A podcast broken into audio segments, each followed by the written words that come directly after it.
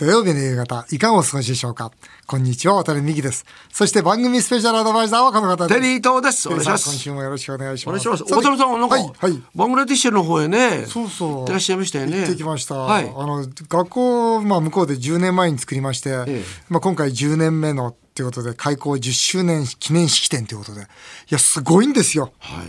5000人の方集まったんですよ。あ嬉しいですね。嬉しいですよ私も写真をね、はいしましたけども、はい。なんか皆さんね、たくさん集まってすごかったでしょ。う、はい。本当にねその大臣からね、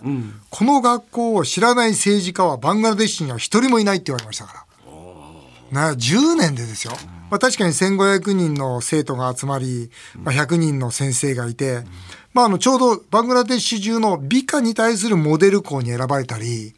あとやっぱ先生たちが優秀で先生たちが先生を教えるランクになって他の学校の先生を教えに行ってるんですよ。でそういうことで、まあ、一つのもともとね、えードリームモデルスクールっていうことで、まあ、このバングラデシュの教育のモデルになろうと思って作った学校なんですが、まさにそのモデルになってるんですよ。僕の学校の、まあ、東京の学校のね、まあ、これ姉妹校なんですけど、まあ、最初本当支援しているような感じだったんですけど、今はもう本当に姉妹というかライバル校になりましたね。あもう先生の質といい生徒の質といい。あ。と日本の先生もそちら行ってらっしゃるもともと我々の日本の先生が向こうに4人行って作った学校なんです。ああ、すごいな。で今はもうせ先生の交流をしていて、で生徒の交流もちょっとコロナで終わってたできなかったんですがこれからも生徒の交流もしっかりしていこうあのはいテルさん SDGs あるじゃないですか、はい。学ぶには最高ですよね。要するに途上国で頑張っているその生徒たちとの交流っていうのは、今ののほほんとしたこの日本の生徒たちにとってみたら最高の勉強になります。もうこれはもう環境問題も食料問題も全部そこには包合してますんで非常に有効だと思いますね。だか。らそのバングラディッシュのね、はい。学生さんたちを非常にその中からね医学部に行く方とかも。そうなんです。もうすでに医学部は出てるしまそれから国立大学も出てますし、もう奇跡の学校って言われてるんですよ。でもそういうところの生徒の皆さんがはい。卒業してね、日本の例えば企業、はい。あもちろん渡辺関係じゃなくても、そういうところでどんどんどんどん就職してくれたり。そうなんですよ。さあ結局彼らはお金がないから今度大学に行けないんですよね。勉強ができても。はい。そういう子たちに日本語をしっかりかその学校で教えて、で今度実はそのために向こうで実は会社作ってきたんですよ。会社を、うん、ジョイントベンチャーを。向こうの会社とワタミとでジョイントベンチャーして、そしてまあバングラデシュの日本に行きたい人たちをしっかりとそこにサポートするという、まあ、人材派遣の会社なんですけどね。なるほど、あここでですね、はい、情報が入ってきました、はい、どんな情報でしょう？バングラデシュには渡辺さんが世界で一番美味しいというカレー屋さんがあるということでそうなんですよ。えしかしですねそのお店で氷を飲んでしまい、はい。一緒に行ったスタッフが全員お腹痛くなってしまったっていう？あったんですかこんなことがいやいやね、これね、今までカンボジア行ってもバングラデシュ行っても、今回も20人ぐらいの方が一緒に行ってくれたんですね。まあ支援者の方が。はいもういつも注意してきたんですよ。で、まあお水なんか飲まないですよね水は飲まないです。ただ向こうの氷ですよね。そうかで、バングラデシュっていうのはほら、アルコールダメじゃないですか。アルコール、イスラムですから、アルコールダメなんですよ。そうなんですか？それで一緒にいたサントリーのスタッフがですね、そのビールとハイボールをも持ってきてくれたんですよ。ダメじゃないですか？いいんです。持ってくるのは別に構わないんです。持ってくないんです。持ってくないんだいいんです。うただ向こうではそのメニューには載せちゃいけないし、だから結局そのあったのはぬるい日本から来たビールだけなんですよ。でそこに欲しいのは冷やしちゃった冷やさなきゃいけない氷を。んで氷これ浄水してると言うんで、大丈夫かって確認したんですが、まあ浄水してるっていうもんですから、まあ全員でその氷を入れてビール飲んじゃったんですよ。渡辺さんも？僕も。うんそれで？僕がもうずっと胃がもう今でも実は今日今日も胃が痛いんです。ダメでしたか？胃が痛い。キリキリキえリキリということは向こうの人はもうそれに慣れてっから平気なの？もう体制がありますよ。だからうちにはほら最初に送り込んだ先生たちも一緒にいたんですよ。先生たち全員大丈夫。そうただねこのバングラデシュっていうのはね本当にエネルギーのある国ですよ。えー CM の後はコロナの女王岡田春江さんをお迎えして感染症法の2類から5類への移行について考えてみたいと思います。ぜひお聞きください。今回のゲストは感染免疫学公衆衛生学の専門家白鴎大学教授の岡田春江さんです岡田さんは昨年末コロナの夜明けという群像小説を角川書店より出版されました小説の主人公で感染症学の専門家、息月葵が国やマスコミと戦いながらコロナ対策を提言し続けた姿を臨場感あふれる描写で描いていらっしゃいます。岸田文雄政権はゴールデンウィーク明けの5月8日からコロナの感染症法の位置づけを現在の2類から季節性インフルエンザと同じ5類に緩和する方針を固めました。共同通信の世論調査では62%がこの緩和に賛成と答えています。今回はコロナの女王とも呼ばれている岡田さんに2類から5類への移行のメリット、デメリット、そしてコロナの夜明けについて詳しくお聞きします。日本放送渡辺美希5年後の夢を語ろうゲストを紹介させていただきます。この番組2度目の登場です。感染症学の専門家でコロナの女王こと岡田春江さんです。よろしくお願いいたします。よろしくお願いいたします。天は剣より強しをモットーとする岡田さんはコロナの夜明けという小説を書かれました。あの岡田さんこれ送っていただいてありがとうございました。ありがとうございます。早速読ませていただきましたけど。あのまずなぜこの小説という形で今回のコロナのことを書こうと思われたんですか？あの去年「人」というノンフィクションを書いたんですはい読ませていただきました。あれってやはり難しいんですね。だからなかなか読める人が、うん、読み切る人が限られると、うん、作家の林真理子先生に「岡田さんコロナって国民誰もがかかる問題でしょ」と。うんだから小説にして誰でも彼でも読めるようにしなきゃダメなんだよって言われてそういう形式でいろんな人を書いていこうって思いました。なるほど。あのコロナの夜明けというタイトルつつけられましたけどね、まあ、今度5類になるんだと。この5類について言うと、うんえーと、タイミング的にはこの5類は正しいんですか？えっ、とですね。一番皆さんが、ね、そう聞きたいところだよね。国民の皆さんが国民の方は、うわ、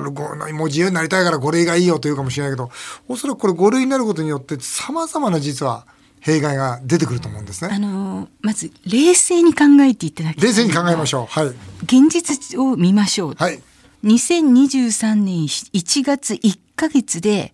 1万人死んでんですよね。1万人の方が亡くなってる。るで振り返れば風邪になったよって言われたオミクロンが出たのはちょうど1年前ですね。うん、はい。あの日本で流行りだしたの。はい。でそれから2022年だけで4万人死んでるんですね。だから今まで6万人強の方が亡くなっているけれどもそのうち1年で4万人が亡くなってるそれが2022年なんですね。はいはい、で2023年になってたった1か月で1万人亡くなってるわけです今度は1か月で1万人。じゃあ私たちの振り返って直近の一番悲惨だった災害って言ったら東日本大震災ですね、うんうん、その時に亡くなっている方っていうのは2.2万人の方が亡くなられた、うんうん、で今1月だけでその半分の方が亡くなっちゃうような勢いの中で、うん、5類にしていいのかとまああの5月っていう議論ですけれども、はい、あのその中で私はどうしてこうなったのかっていうのをよく考えてみると、うん、亡くなっている方の数のオミクロンになってから9割ぐらいは70以上なんです。なるほど。高齢者の方ですね。そうなんですよ、はい、そうすると高齢者だから持病の悪化だから仕方ないよねとか、うん、そういう空気があるし、うん、あるんじゃないかと、うん、それから世の中の中では経済回さなきゃいけないってこともこの本当のことですよね、うんうん、確かにそうです。確かにそうなんですよ。だから経済を回すとかそれからやはり、えー、若い人の生活を守るっていう意味でもですねやはりこのゆる緩和っていう方向は正しいんだと一理はあるんだと思うんですね。うんうんうん、ただだけどそしたら70以上の方は犠牲になってねじゃなくて、うん、例えばこのコロナの夜明けで、うん、まあ人の頃からも言っている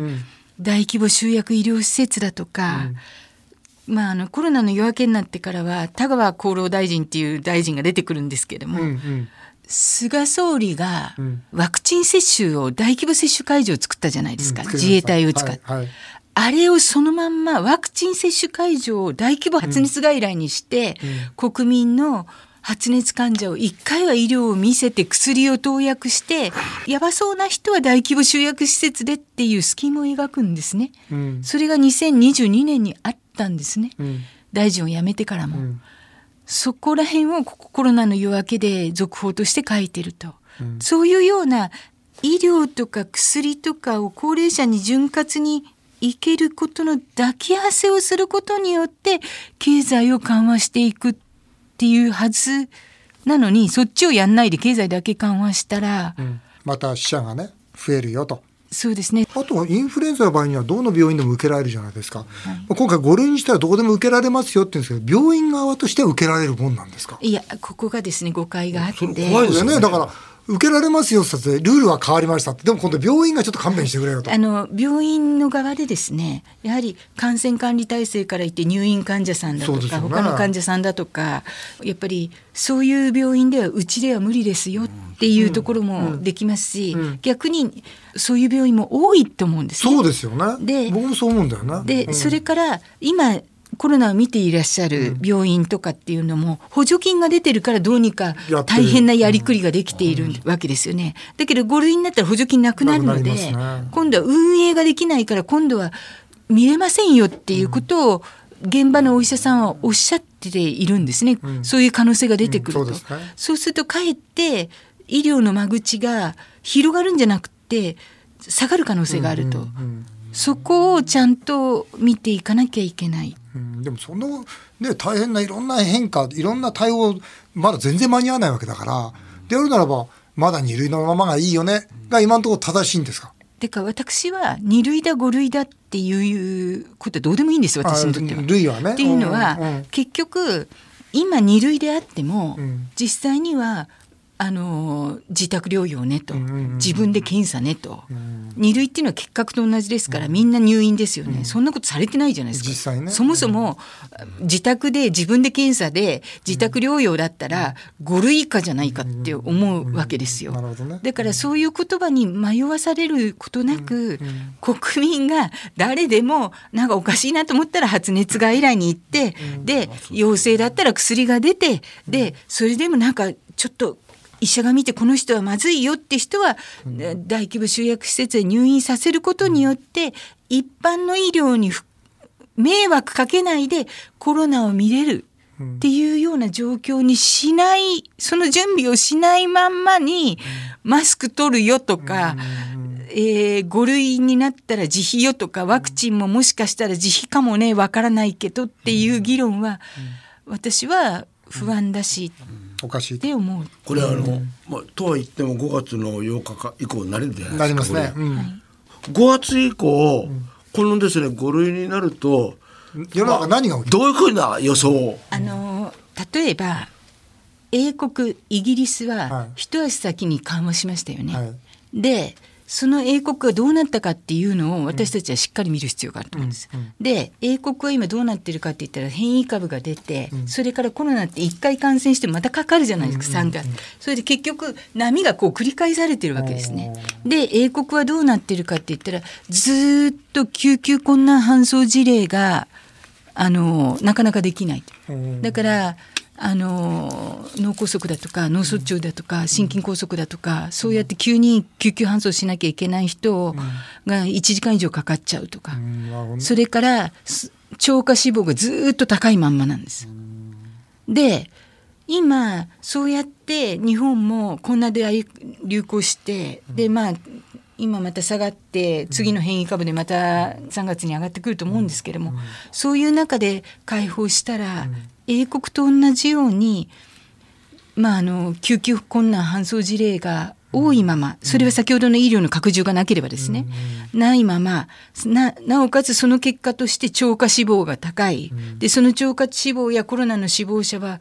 まあ60代70代以上が高くなってくる、そういう中で波を繰り返すという最悪の事態に陥る可能性が高いので、だから緩和するんだったら、あのファイティングポーズを取る。ファイティングポーズは医療を作ることだ。それから高齢者施設にやはり手こ入れをすることによって介護士さんや食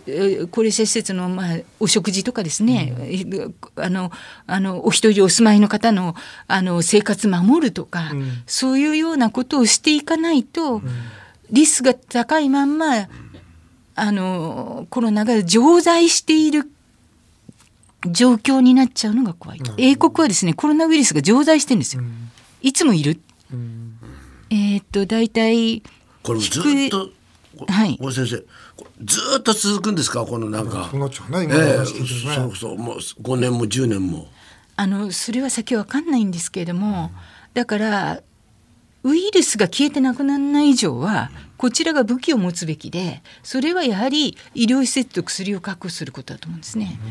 であとはですねやはりそういうことをやることによって安心して経済を回してってこれまあ2020年から言ってることなんですけどもそれをやることで、えー、まああのこれだけグローバル化した時代にはですね地球の一地点で出た風土病がすぐにパンデミックになるっていうような状況の背景が世界的に環境ができちゃってるわけですね、昔だったら武漢肺炎で終わったかもしれないわけです。だからそういう中ではそういう施設を作っておくそういう医療体制を取っておくことが今後の21世紀には必要なんじゃないか、たくさん岡田さんには質問来てるんですよ。ちょっと今順番に行きますんで、はい、ちょっとあの簡潔にどんどん答えてください。えー、荒川どんちゃんさんです。テリーさんは接種券が来たらすぐワクチンを打つのでワクチン伊藤だと言われてます。ワクチン伊藤、はい、ね、打ちすぎてだんだん効かなくなることはありませんか、うん、打ちすぎて寿命が縮むってことないんですか？っていう素朴な質問です。岡田さんお願いします。まずあのワクチン私4回打ちましたけど年末にかかりまして。えー、テリーさんあ年末にかかったんですか、はい、あらまあコロナの女王が、はい、コロナにかかった、まあ、自分で検査を抗原検査やって、うん、まあ、最初陰性だったんですけど陽性になりました、うん、でその後にまああの9度ぐらい熱が出て大変だったんですけどもまあ、私はちゃんと4回打ってて、うん、で打った後2か月経たなくてそうだったとだからつまり変異株、ウイルスがどんどん変異していくとワクチンをエスケープしていくわけですね。そうだよねかかんないよねそうそうだよねどんどん変化してるからワクチン追いつかないよね。限界があるんだと思うんです。ワクチンに。はい。でいうワクチンも打ちながら医療もやんなきゃいけないよってことだよね。それを政治家に分かっていただきたいと。これだからこんな質問あるんですよ。江東区の正美さん。私は昨年夏にコロナに一度かかりました。比較的軽症でした。一度かかった方がむしろ抗体ができて強くなるというのは正しいですか？というと、今の話聞くとそうじゃないんですよ、ね、あのえっと、英国からは、はい、再感染した人の方が重症化率及び致死率が高くなるっていうのもあります。ですからそれは英国の論英国じゃない米国ですね。アメリカの論文です。はい、でアメリカの論文で退役軍人の方の論文なのである程度年齢がちょっと上なのでバイアスがかかるんですけども、うんうん、確かに、えー、再感染した方が重症化率致死率が上がっているというのはあるんですね。だからそういう再感染の方が重症化しやすいよっていう感染症は時たまあるんですデング熱なんかもそうですけど。あデング熱そうですねだからある意味えー、免疫が悪さするっていうのもあると。一般的にそのじゃあ次は軽くとかそんなんじゃないよと。だから結局波を繰り返してますよね。結局再感染で繰り返している人も多いので。なるほど。横浜市のあゆこさんです。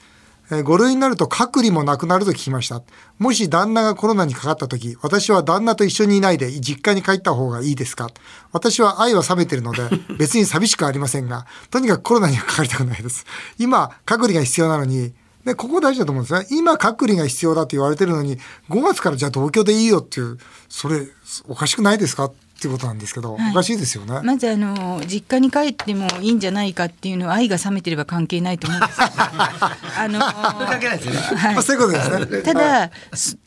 5類になったからってウイルスの感染力が弱まるわけでもないし、ね、病原性が弱まるか強まるかわからないし、だね、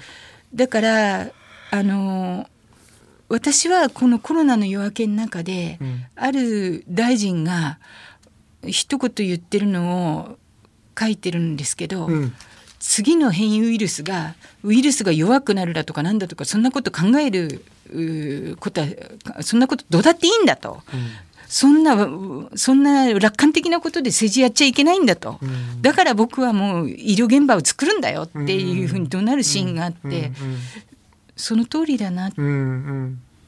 て思いました。うん。あラジオネーム怒ってるぜ北島さんって、まあ、常連の方ですが。あれだけ毎日専政府専門家の尾身会長はテレビで記者会見をしていたのに最近全く出てきませんと。